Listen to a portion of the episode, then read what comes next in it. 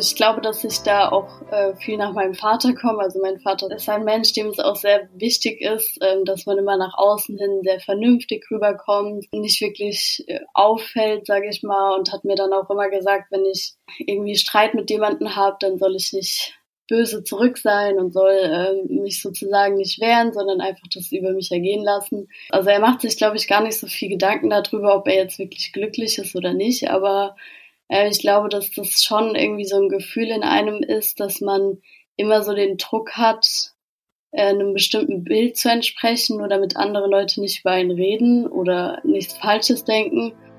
In uns allen wartet eine Geschichte darauf, endlich entdeckt und erzählt zu werden. Dafür gibt es einen magischen Schlüssel und der heißt Storytelling und die Heldenreise. Das ist ein uralter, universeller Bauplan für Geschichten und wir finden ihn in allen großen Märchen, Mythen und Hollywood-Filmen. Diesen Bauplan können wir auch auf unser Leben anwenden. Plötzlich merken wir, dass wir der Held oder die Heldin in unserer eigenen Geschichte sind. Wir sehen den Weg, der vor uns liegt, die Herausforderungen, die wir überwinden müssen und das Ziel, das wir wirklich erreichen wollen.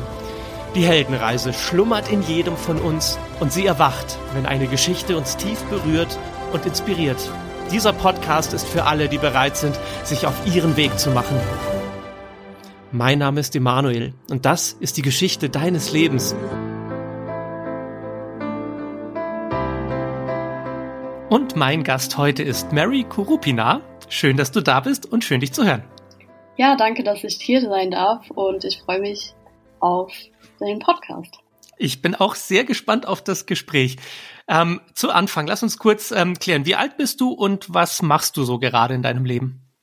Also ich bin 20 Jahre alt, ähm, werde jetzt im, also werde im Juli 21, bin jetzt frisch nach Frankfurt gezogen, komme eigentlich ähm, aus der Nähe von Mainz, also aus Rheinland-Pfalz und studiere jetzt hier in Frankfurt seit Oktober Journalismus und Unternehmenskommunikation. Ähm, ja, bin im ersten Semester und genau. Okay, wie bist du auf dieses Studium gekommen? War das äh, ein lang gehegter Plan oder hat sich das durch Zufälle ergeben? Ähm, nicht wirklich. Also ich wollte eigentlich immer was mit Mode machen. Ich wollte ursprünglich Modedesign studieren, hatte ähm, eine Modeschule gefunden, ähm, habe dann aber auch ja mehr ein Interesse für Medien bekommen und äh, wie zum Beispiel Musikvideos entstehen und so weiter. Und da habe ich dann den Studiengang Fashion Journalismus und Communication ähm, gefunden. Ja, dann habe ich einfach mal geguckt, was hier in der Nähe gab und dann ähm, ja, bin ich auf den Studiengang gekommen. Was fasziniert dich so an Mode? Ähm, ich finde, jeder kann eigentlich durch seinen eigenen Style so ein bisschen sich selber ausdrücken. Also ich finde, ähm, ja, das zeigt einfach mehr so die Persönlichkeit. Ich finde, wenn man ähm, einen bestimmten Style hat, dann kann man direkt irgendwie die Person ein bisschen mehr einschätzen und ich weiß nicht, also das gefällt mir daran. Hm. Wie, ähm, wie würdest du deinen Stil beschreiben und wie findet man eigentlich seinen richtigen Stil? Weil manchmal laufen Leute ja so rum, dass man sich denkt, ach, das haben sie jetzt in der Zeitschrift gesehen, aber passend tut's nicht wirklich zu ihnen. Ja, ich glaube, die meisten Leute machen sich gar nicht so viele Gedanken über ihren Style oder Stil. Ähm, also viele, denke ich, achten eher darauf, dass es gemütlich ist und ähm, dass sie sich wohl drin fühlen. Aber ob es jetzt irgendwie zusammenpasst, weiß ich nicht, ob die meisten da so drauf achten. Also ich persönlich, eigentlich habe ich keinen bestimmten Style, sondern äh, schaue immer, wo ich mich wohl drin fühle. An sich mag ich auch mal was körperbetontes anzuziehen. So habe ich das irgendwie für mich gefunden. hast du, also wie, wie ist der Schrank so aufgeteilt? Wie viele Dinge hast du, die du wirklich regelmäßig anziehst? Und bei wie vielen denkst du dir, irgendwann werde ich irgendwann auf genau diese Hochzeit eingeladen sein und dann kann ich das tragen? Ja, tatsächlich trage ich gar nicht so viel aus meinem Kleiderschrank. Also ich glaube, das ist bei den meisten so, dass man irgendwie immer nur dieselben Sachen trägt. Ähm, ja, dieselben Tops und Jacken. Ähm, also da gibt schon einiges, was ich, wo ich mir gedacht habe, vielleicht kann ich das mal irgendwann tragen, aber kam einfach noch nie dazu und dann vergesse ich es auch mal. Und ich versuche zwar regelmäßig meinen Kleiderschrank auszumisten, aber meistens ja, ist dann doch vieles drinne, wovon man sich nicht trennen kann, aber es auch irgendwie nicht anziehen möchte. Und irgendwie vergisst man ja auch, was man hat. Also passiert es dir auch manchmal, so geht's mir, dass man sich ein Kleidungsstück kauft und dann in den Schrank hängt und sich denkt, Mist, genau so ein Ding habe ich ja eigentlich schon. Ich hatte nur vergessen, dass ich eigentlich so eine schwarze Hose schon besitze, zum Beispiel. Genau, ja. Also ich habe zum Beispiel total den Fimmel für so Crop Tops, also so bauchfreie Tops.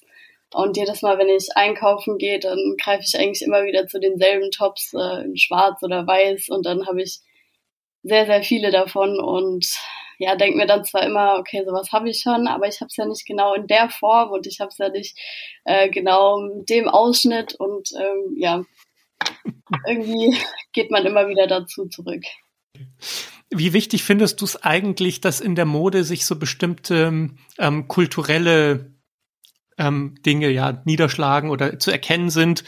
Und ähm, und ist das dann auch etwas, wo du sagst, man kann aus allen Kulturen da was nehmen? Oder würdest du sagen, jeder sollte sozusagen in seiner bleiben? Wie, wie siehst du das Thema? Also ich bin allgemein der Meinung, dass, ähm, dass es gut ist, wenn man auch von anderen Kulturen sich was nimmt sozusagen. Also ähm, wenn ja sich jetzt jemand dafür entscheidet, äh, dem Islam anzugehören und möchte dann halt ein Kopftuch tragen, ähm, was ja auch irgendwo was mit Mode zu tun hat, dann ähm, soll das der Person offen stehen. Und ich finde, ähm, es ist ja auch was Schönes, wenn man die Kulturen irgendwo ein bisschen zusammenmischt und nicht immer nur auf seiner festgefahren ist. Und irgendwo können wir ja auch nichts dafür, in welcher Kultur wir aufgewachsen sind. Und ähm, wenn man dafür halt ein Interesse hat für andere Kulturen, dann ist das meiner Meinung nach ja auch was Schönes. Mhm. Magst du es im Rampenlicht zu stehen? Also magst du es, wenn die Leute dich sehen oder bist du jemand, der lieber froh ist, dass, dass du niemanden auffällst? Ich würde sagen, dass ich also gerade früher ein extrem schüchterner Mensch war. Also ich hatte auch total die Schwierigkeiten, äh, überhaupt äh, mit Leuten ins Gespräch zu kommen und wusste gar nicht genau, ja, was ich jetzt so erzählen soll, war immer sehr ruhig, bin jetzt auch eigentlich immer noch ziemlich ruhig, wenn ich unter mehreren Leuten bin. Aber ähm, also gerade auch wenn man älter wird, versucht man sich ja auch so ein bisschen selber zu finden. Ich glaube, es gibt so Leute, die nutzen Mode, um sich selbst zu verstecken und es gibt Leute, die nutzen Mode, um sich selbst zu inszenieren und zu unterstreichen. Hast du auch, also hast du auch das Gefühl, dass es das so gibt, im, wenn du dir du die Leute auf der Straße anguckst und wie ist das bei dir? Ähm, ja, also ich bin auf jeden Fall der Meinung, dass es ähm, dass es das gibt und dass Leute zum Beispiel, die sich nicht so wohl in ihrem Körper fühlen, gerade durch vielleicht lockere Sachen ähm, versuchen, irgendwas zu kaschieren oder durch bestimmte Farben oder Jacken oder so. Ähm, bei mir ist es auch so, ich äh, bin zum Beispiel total unzufrieden mit meinem Bauch, deswegen trage ich, also hat sich das irgendwie so, ähm, ist es bei mir irgendwie so angewohnt, dass ich halt immer so high-waisted äh, Hosen trage, ähm, die ja dann auch irgendwo so ein bisschen den Bauch kaschieren. Das äh, habe ich einfach irgendwann mal angefangen und seitdem trage ich und kaufe ich auch nur noch diese Hosen. Also ähm, an sich fühle ich mich wohl in meinem Körper und versuche das dann auch irgendwo durch äh, Mode und meine Klamotten halt auszudrücken und äh, trage, wie gesagt, auch mal was körperbetontes. Aber ja, ich bin auf jeden Fall der Meinung, dass Leute versuchen, ähm, sich, also dass man an dem Style auch sehen kann, ob sie sich wohl in ihrem Körper fühlen oder nicht. Mhm. Naja, und an sich kann ja auch Mode ein gutes Mittel oder eine gute Medizin sein gegen Schüchternheit und gegen mhm. stille Maus sein. Weil man sich vorher überlegen kann, so, okay, wer möchte ich heute sein? Ja. Und dann zieht man das an und dann spürt man das ja auch mehr. Ja, also ich finde auch, wenn jetzt ähm, Leute vielleicht einfach so ein bisschen aus ihrer Komfortzone äh, herauskommen wollen, dann sollte man vielleicht auch mal in Erwägung ziehen, seinen Style zu ändern, vielleicht einfach mal was komplett anderes auszuprobieren. Ja, vielleicht eine andere Frisur oder sowas äh, würde ja einem schon ein ganz anderes Gefühl geben, also wie man sich selber sieht und wie man sich fühlt. Hm. Ich spreche zum Beispiel beruflich immer viel mit Schauspielern und mhm. die sagen, wie wichtig die Kostüme sind für Schauspieler, dass man sich da wirklich etwas anzieht, was man normalerweise so nicht im Kleiderschrank hängen hat. Und deshalb kann man ein ganz anderer Mensch sein und es fühlt sich ganz anders an und sie können sich auch ganz anders präsentieren. Du, wie war das denn? Also du sagst, du warst früher noch schüchterner. Mhm. Ähm, kannst du dir erklären, warum du schüchtern warst? War, haben deine Eltern immer schon gesagt, so ja, mach mal nicht so groß und bleib mal klein? Oder war das eher etwas, das ganz natürlich für dich war oder aus dir herauskam? Ähm, also ich glaube, dass ich da auch äh, viel nach meinem Vater komme. Also mein Vater ist auch ein sehr ruhiger Mensch und äh, mein Vater ist ein Mensch, dem es auch sehr wichtig ist, äh, dass man immer nach außen hin sehr vernünftig rüberkommt, äh, nicht wirklich äh, auffällt, sage ich mal, und hat mir dann auch immer gesagt, wenn ich ähm, ja irgendwie Streit mit jemandem habe, dann soll ich nicht äh, böse zurück sein und soll äh, mich sozusagen nicht wehren, sondern einfach das über mich ergehen lassen. Ähm, und ja, ich glaube, daher kommt es so ein bisschen, dass ich auch einfach sehr ruhig dann in, in meiner Schulzeit und so war, ähm, weil ich einfach nicht wollte, dass es irgendwelche Probleme gibt, dass ähm, ja, dass ich nicht irgendwie schlecht auffalle und ähm, genau dann ich meine, mit der Zeit äh, versucht man dann ja auch an sich zu arbeiten und ich habe dann einfach versucht, immer weiter auf die Leute, also auf Leute zuzugehen und das so ein bisschen für mich zu üben, wie ich Leute anspreche und so. Also irgendwie kam das, hat sich das dann irgendwie so entwickelt, dass ich ähm, ja so ein bisschen mehr offener wurde. Hm. Glaubst du denn, dass dein Vater glücklich ist oder, oder glücklich war mit der Entscheidung, sein Leben so zu leben? Ähm, ich glaube, also da mein Vater halt, wie gesagt, sehr darauf achtet, ähm, wie andere, was andere Menschen von ihm denken und auch von seiner Familie und so, ähm, ja, glaube ich, dass, also er macht sich, glaube ich, gar nicht so viel Gedanken darüber, ob er jetzt wirklich glücklich ist oder nicht, aber äh, ich glaube, dass das schon irgendwie so ein Gefühl in einem ist, dass man immer so den Druck hat, äh, einem bestimmten Bild zu entsprechen oder mit anderen Leute nicht über ihn reden oder nichts Falsches denken.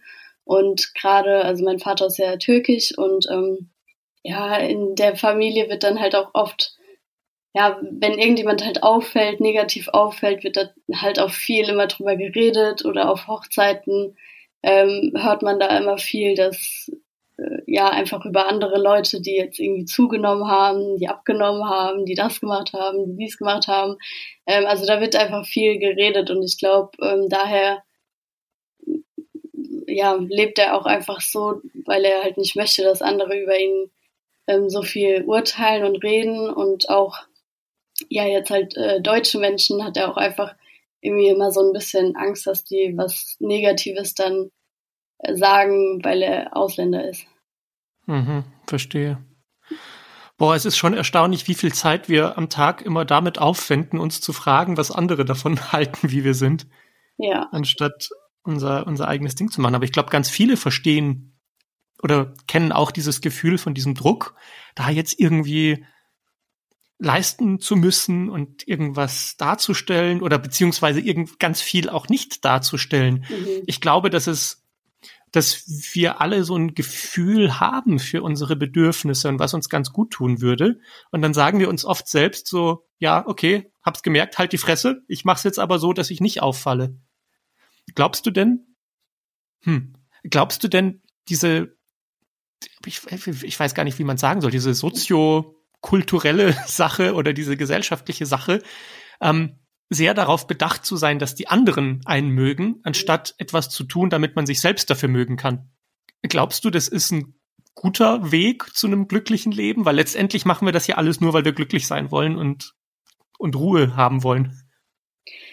Nein, auf gar keinen Fall. Also ich glaube, ähm, ja, wie man im Endeffekt glücklich wird, das muss jeder für sich selber herausfinden. Aber ähm, ich glaube eigentlich, man kann nicht komplett glücklich werden, wenn man immer darauf achtet, wie was andere von einem erwarten und ähm, ja, man muss einfach im, im, am Ende des Tages hat man ja auch nur sich selbst und am Ende vom Leben, wenn man kurz vorm Sterben ist, dann äh, und zurück auf sein Leben blickt, wird man sich ja auch fragen, okay, was habe ich erreicht? Und wenn man dann immer nur merkt, okay, das habe ich nicht gemacht, äh, weil damals die Leute meiner Schule vielleicht dann gelacht hätten oder so.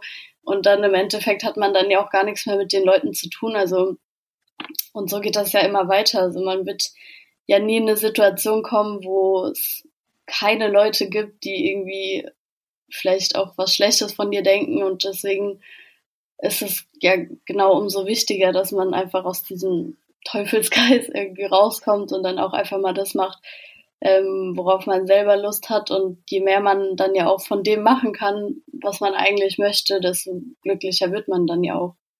Boah, das glaube ich auch, ja. Weil es gibt ja kein Ziel beim Zufriedenmachen von Leuten. Man hat, man hat ja nie gesagt, so jetzt kann ich endlich einen Haken dahinter setzen, jetzt sind alle zufrieden. Ja. Jeder Tag aufs Neue ist ein Kampf und das ist, macht bis, bis man 99 ist und in die Grube fällt. Mhm. Und, ähm, und ich glaube, dass wir alle so eine Baseline an Zufriedenheit im Leben haben oder so ein, so ein, so ein Normalzustand und es anderen recht zu machen, führt immer nur dazu, dass man zwar weniger Probleme hat, also das heißt, dass man sozusagen im negativen Bereich Sachen vermeidet, ja. aber man kommt überhaupt nicht in den positiven Bereich damit. Selbst wenn man 23 Stunden am Tag es anderen Leuten recht macht, wird man maximal weniger Probleme haben, aber nie in diesen grünen Bereich kommen. Und ich glaube, dass ganz viele Leute sich überhaupt nicht fragen, ob, ob in ihrem Leben so der grüne Bereich überhaupt möglich ist, die sind zu sehr darauf konzentriert, den roten Bereich möglichst klein zu halten. Und das kann echt auf die Dauer anstrengend werden. Also ich glaube sogar, dass man davon so, so einen richtigen Burnout bekommt. Ein Burnout ist einfach überlastet damit sein, die roten Bereiche klein zu halten, aber nie in den grünen zu kommen.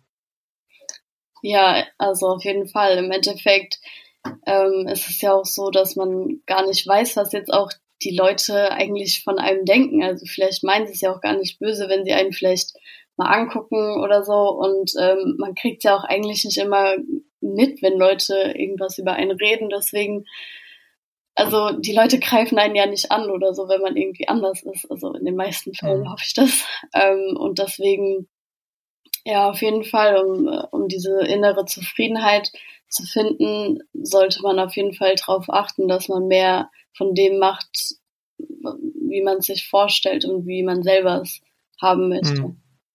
Was gar nicht so leicht ist, weil wenn man ja eigentlich erzogen wird mit dem Gefühl, so denk immer drüber nach, was die anderen von dir erwarten, damit du das machen kannst, dann bleibt ja wenig Platz dafür zu fühlen, was man eigentlich selbst will.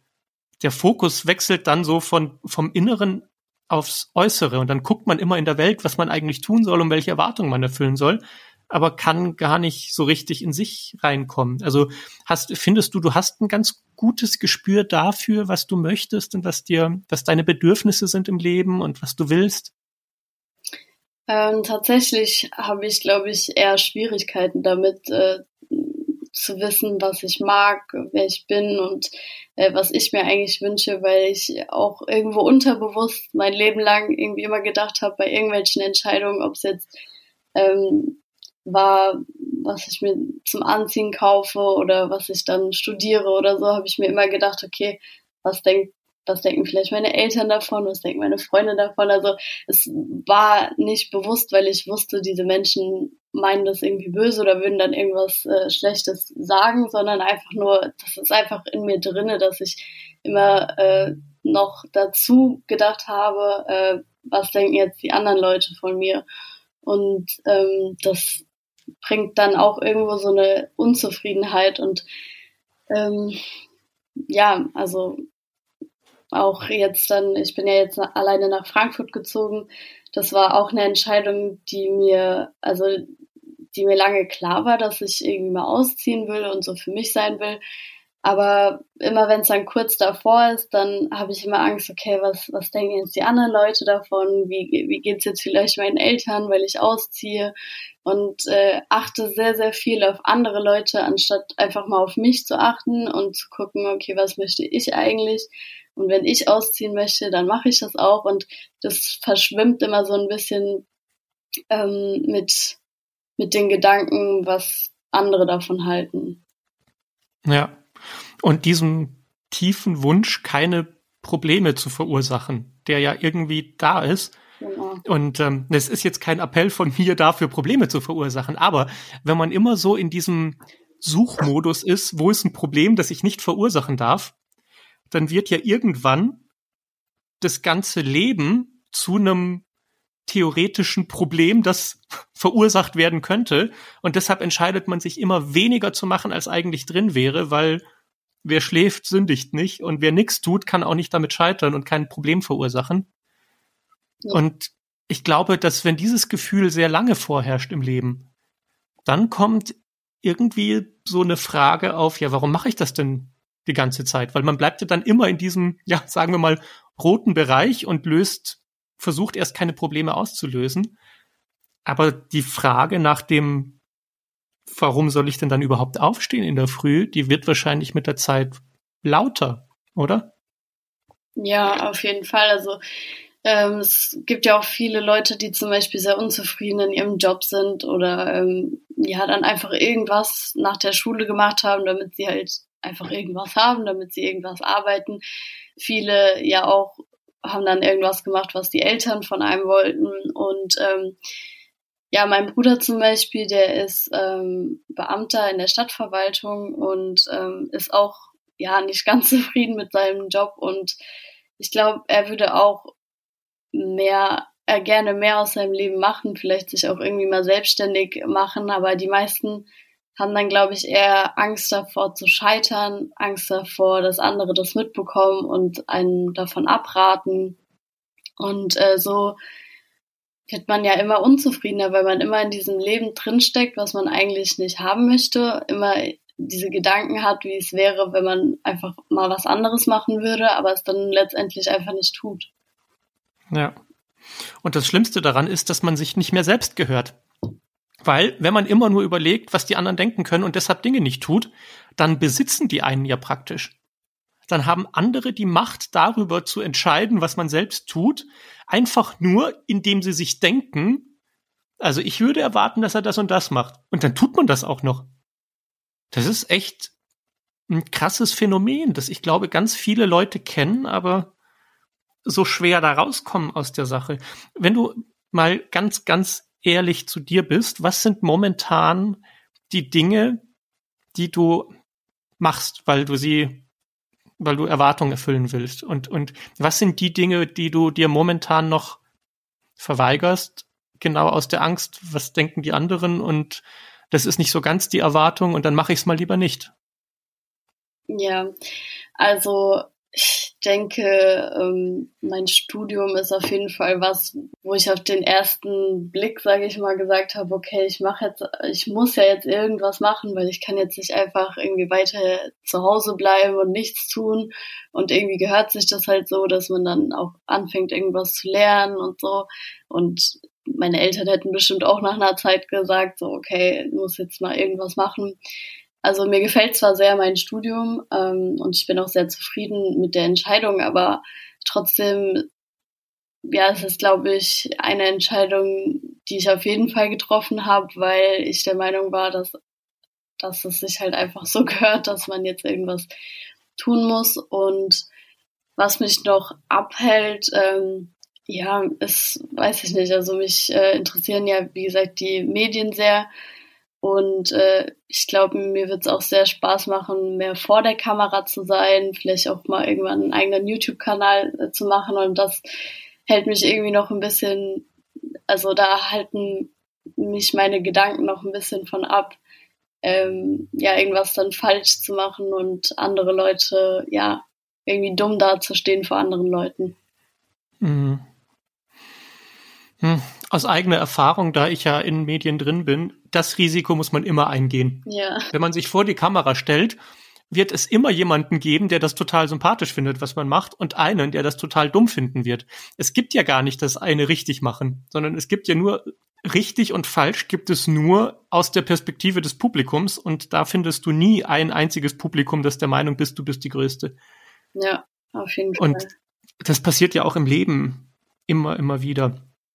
Ähm, wie du das so erzählt hast, musste ich gerade voll an das Thema Storytelling denken. Und deshalb würde ich das gerne jetzt so mit einfließen lassen. Mhm.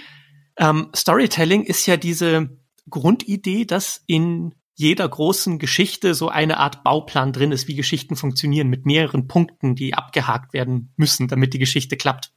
Und ähm, meistens ist es so, dass es beginnt, dass ein Held in einer Welt lebt, bei der irgendwas fehlt und irgendein so Mangel existiert und er würde sich gerne auf eine Reise machen. Dann hat er meistens noch so einen Mentor an seiner Seite, der sagt, wie er diese Reise anstellen kann und welches Ziel er erreichen möchte.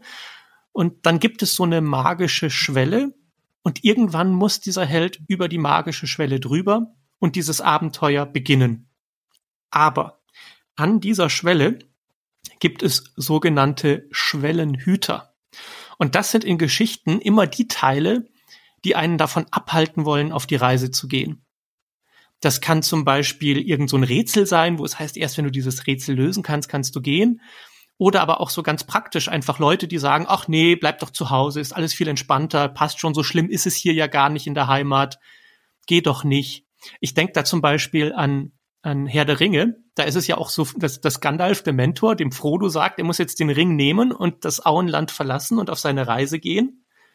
Und mein Gott hat der Frodo da aber innere Schwellenhüter, die sagen, ach, das Auenland ist doch so schön, warum soll ich denn jetzt hier losgehen? Hm, es passt doch eigentlich alles, so schlimm ist es gar nicht. Aber irgendwann muss der Held dann doch auf seine Reise gehen und diese erste magische Schwelle übertreten. Und das macht zum Beispiel Frodo, indem er tatsächlich das Auenland verlässt.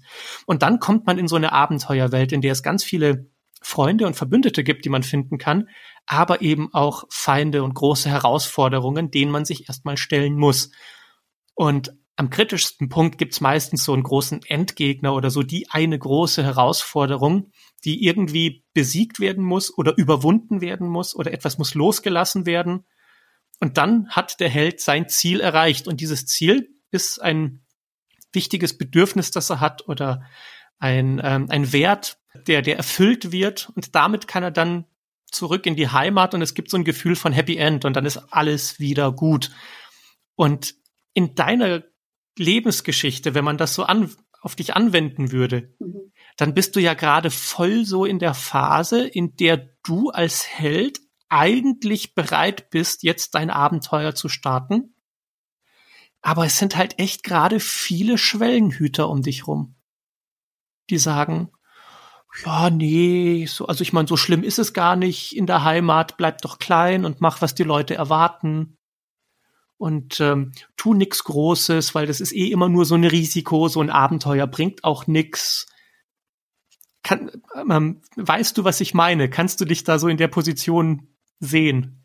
Ja, auf jeden Fall. Also ich ähm, komme ja, wie gesagt, aus einer Kleinstadt und äh, bin ja jetzt alleine nach Frankfurt gezogen und ich bin auch sehr behütet früher aufgewachsen. Also ich habe jetzt, äh, also mir wurde jetzt nicht verboten, irgendwie mit äh, Freunden rauszugehen oder so, aber ich war jetzt nie, ich habe jetzt nie irgendwas äh, Schlimmes quasi erlebt oder so und war auch eigentlich nie alleine zu Hause. Also meine Eltern waren immer da. Und jetzt habe ich halt für mich alleine die Entscheidung getroffen, dass ich jetzt hier hinziehen möchte. Und meine Eltern waren beide der Meinung, dass es nicht so eine gute Idee war, äh, ist, ja. Ähm, mhm. Und ja, also haben mich jetzt nicht davon abgehalten und sind jetzt äh, auch okay damit, aber äh, sie haben trotzdem ein bisschen Angst gehabt, wie ich jetzt alleine hier zurechtkomme.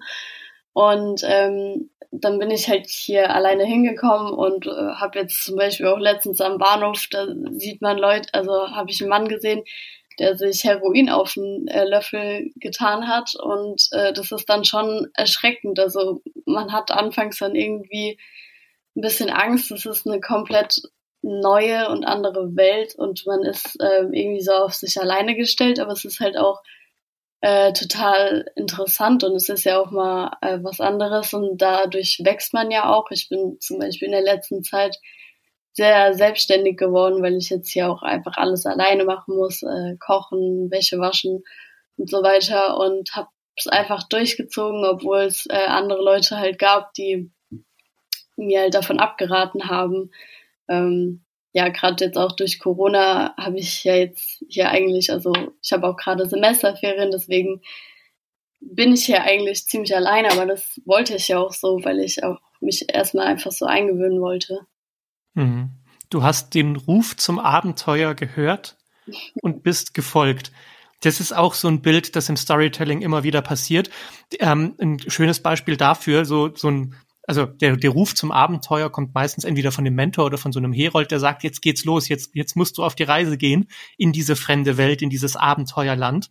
Und bei Alice im Wunderland ist das ja so schön. Da lebt ja die Alice brav in ihrer Welt und alles ist toll und alles ist langweilig.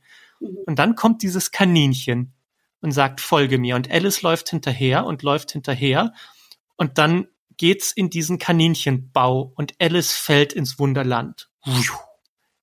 Und dann ist sie in dieser komplett neuen Welt und sie hat sozusagen dem Ruf des Abenteuers, dem ist sie gefolgt.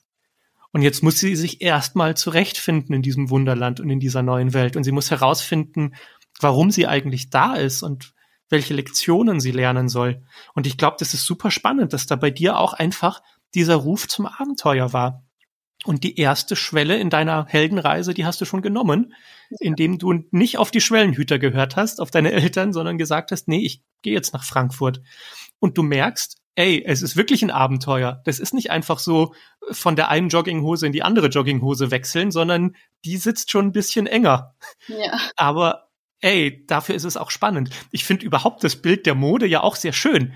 Wenn man sich denkt, so Mensch, Leute beeindrucken mit Mode, das funktioniert halt einfach nicht, wenn man sich immer nur die bequemsten Schlabbersachen mhm. anzieht. Mhm. Wenn man die ganz weite Jogginghose nimmt, die bequem ist, und den ganz weiten Pulli, der bequem ist, dann äh, wird man beim Vorstellungsgespräch wahrscheinlich nie sehr weit kommen. Und manchmal muss man sich, was heißt muss man sich? Manchmal holt man sich halt irgendwas körperbetontes, wo man sich im ersten Moment denkt, boah, kann ich das überhaupt tragen? Und ist das nicht ein bisschen zu eng und kneift es nicht? Und dann zieht man es aber an und dann denkt man sich, ey, das ist es aber schon wert. Guck mal, wie ich dastehe. Schau mal, schau mal, wie ich mich fühle. Schau mal, wie, wie meine Schultern sind in dem, in dem, keine Ahnung, in dem Anzug bei mir oder bei dir in einem Kleid oder whatever. Was halt so genau das Richtige ist. Das ist so ein bisschen wie die, wie der Panzer oder die Ritterrüstung, die sich der Held in einem Märchen anzieht, um dann ins Abenteuer zu gehen und gewappnet zu sein. Und so eine Ritterrüstung ist nicht bequem, aber sie hat eben dann doch eine große Wirkung auf der Heldenreise.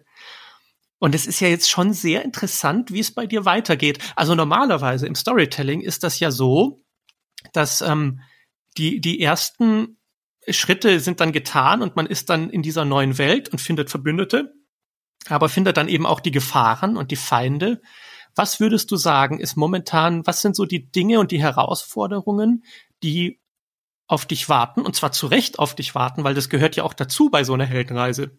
Was steht gerade vor dir? Ich glaube, vor mir steht einfach weiterhin so, ähm, mich daran zu gewöhnen, alleine klarzukommen und auf mich äh, alleine gestellt zu sein. Also ähm, halt auch, ja, wenn ich jetzt ähm, abends hier alleine bin in meiner Wohnung, das ist ja dann schon wie so ein bisschen einsam und daran muss man sich halt auch erstmal gewöhnen, dass einfach keiner da ist, auch wenn es einem mal vielleicht nicht gut geht oder so. Klar kann man immer irgendwie jemanden anrufen und es gibt natürlich immer Leute, die irgendwie da sind, aber im Endeffekt muss man an erster Stelle halt sich mit sich selber beschäftigen und ich glaube, man ähm, ja, es ist die beste Möglichkeit auch, äh, sich selber kennenzulernen, wenn man auch mal eine Zeit lang mit sich alleine ist.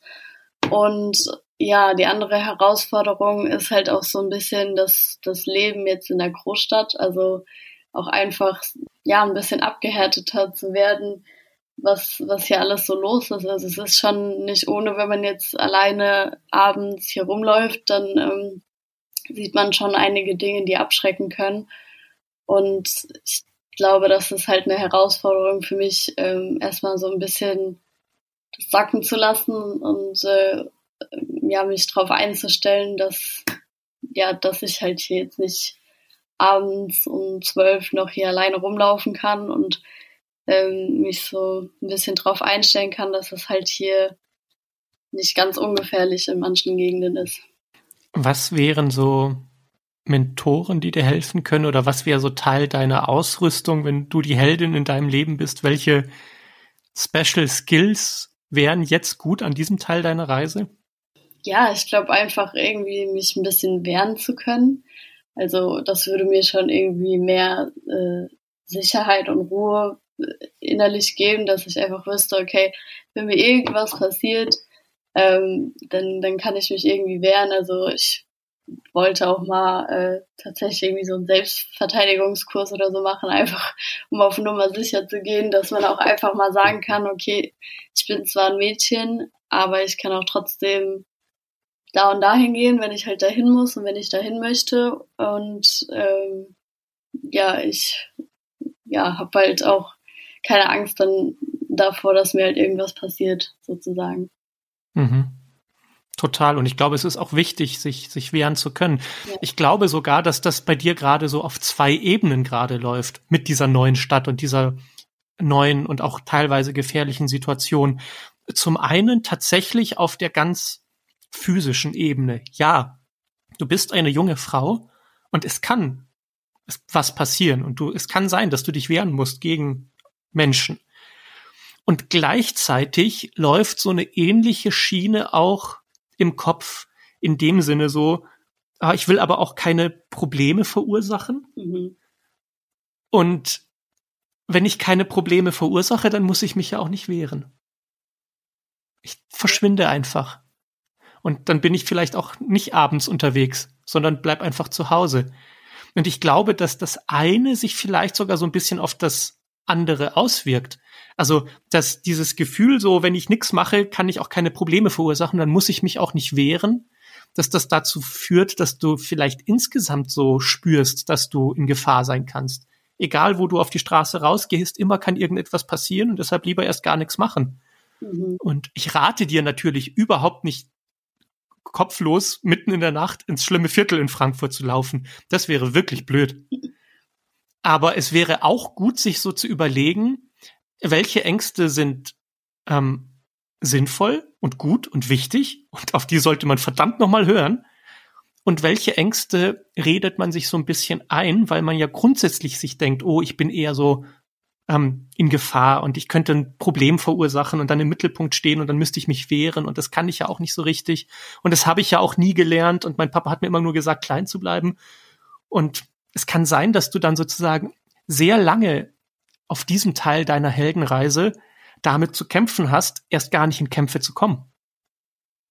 Ja, also ich finde auch, dass es ja irgendwo auch das Selbstbewusstsein stärkt und Angst ist gerade auch so, so eine Sache meiner Meinung nach, dass es immer in dem Kopf von einem. Also oftmals macht man sich einfach unnötige Angst und hält sich selber von Dingen ab, weil man sich selbst diese Angst macht.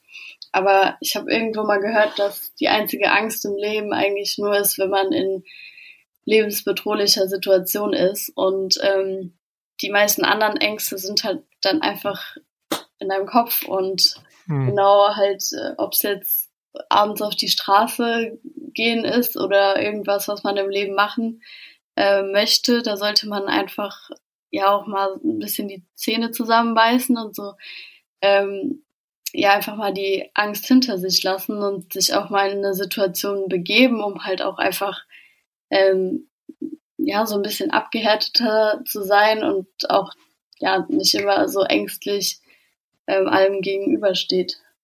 Mhm. Ich glaube, die Schwierigkeit ist, dass man äh, das nicht kategorisch sagen kann, es ist so oder so. Angst ist nicht grundsätzlich gut oder schlecht, ja. sondern es ist so, dass, dass es Momente gibt, in denen man wirklich auf seine Intuition auch hören sollte, wenn man Angst hat. Ähm, zum Beispiel, keine Ahnung, wenn du, wenn du die Straße entlang läufst und irgendwas fühlt sich komisch an und zum Beispiel du merkst, dass da jemand schon sehr, sehr lange hinter dir herläuft und dann sagt irgendwas in deinem Körper, irgendwie fühlt sich das komisch an. Ich gehe jetzt mal einfach auf die andere Straßenseite, die ein bisschen belebter ist. Und dann ist das auch okay so. Ja. Aber dafür muss man achtsam für seine Angst sein, weil meistens ist es so, dass Angst auftaucht und dann reagiert man nur drauf.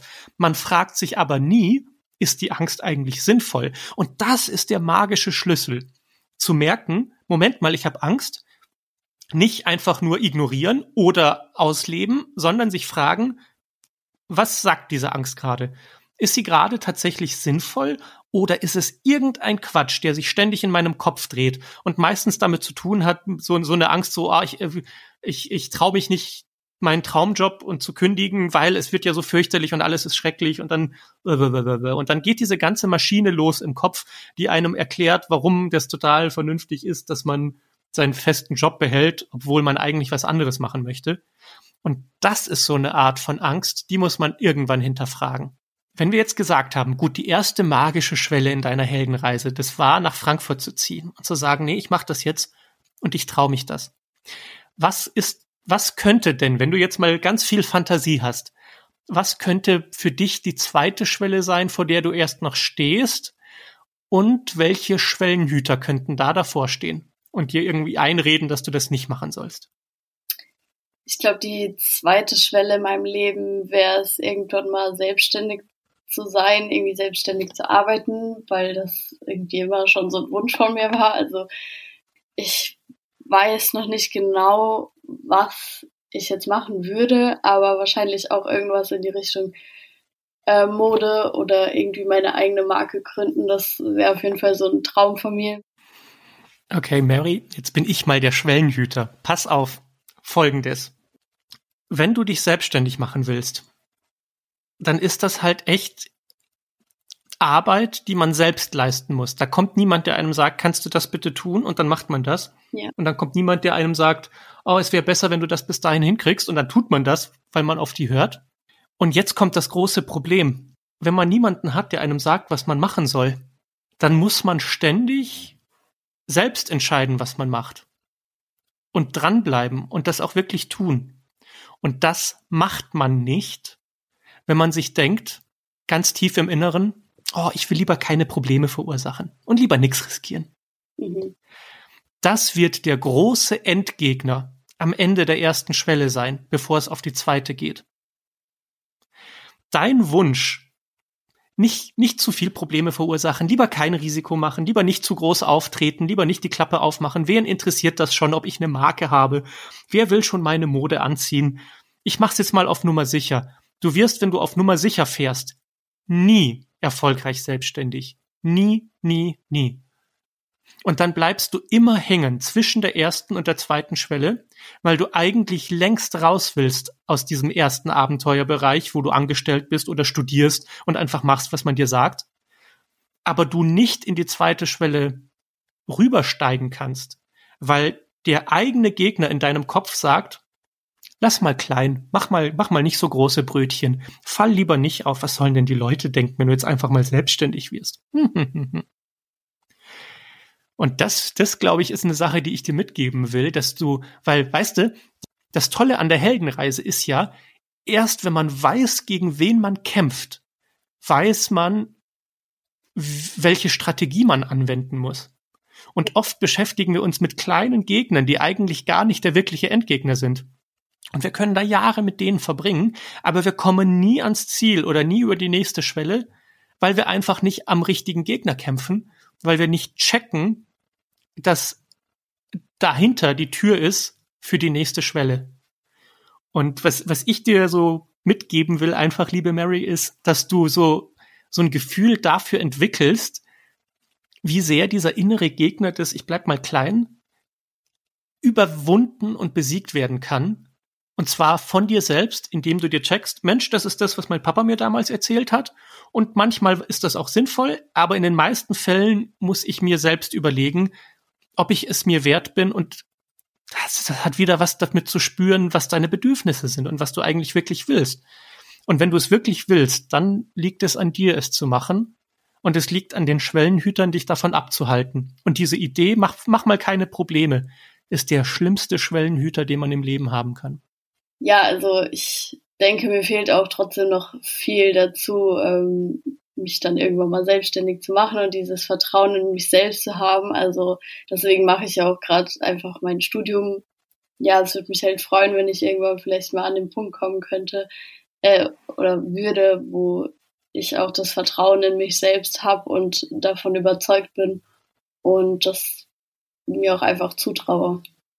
Ja, Absolut. Ich meine, ein Wunsch erfüllt sich nicht von alleine. Also wenn der Wunsch da ist, dann muss man dafür dann auch wirklich etwas tun. Ja. Aber aber man muss es auch nicht äh, übers Knie brechen. Und ich glaube, du machst das genau richtig. Ey, du bist ja auch erst 20, du machst jetzt gerade dein Studium, du bist genau richtig in deiner Heldenreise, läuft für dich.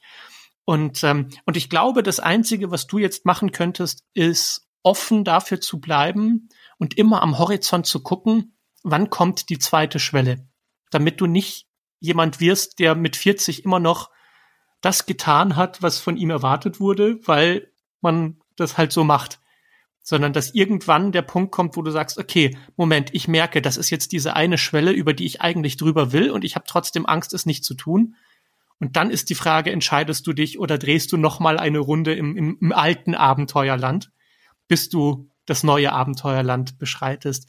Und ähm, Das kann, lass dir, lass dir Zeit, lass dir Jahre Zeit, aber, aber vergiss für dich nie, wann der Moment ist, wo du sagst, okay, und jetzt muss ich etwas tun für diesen Wunsch und damit komme ich dann aber auch über die nächste Schwelle.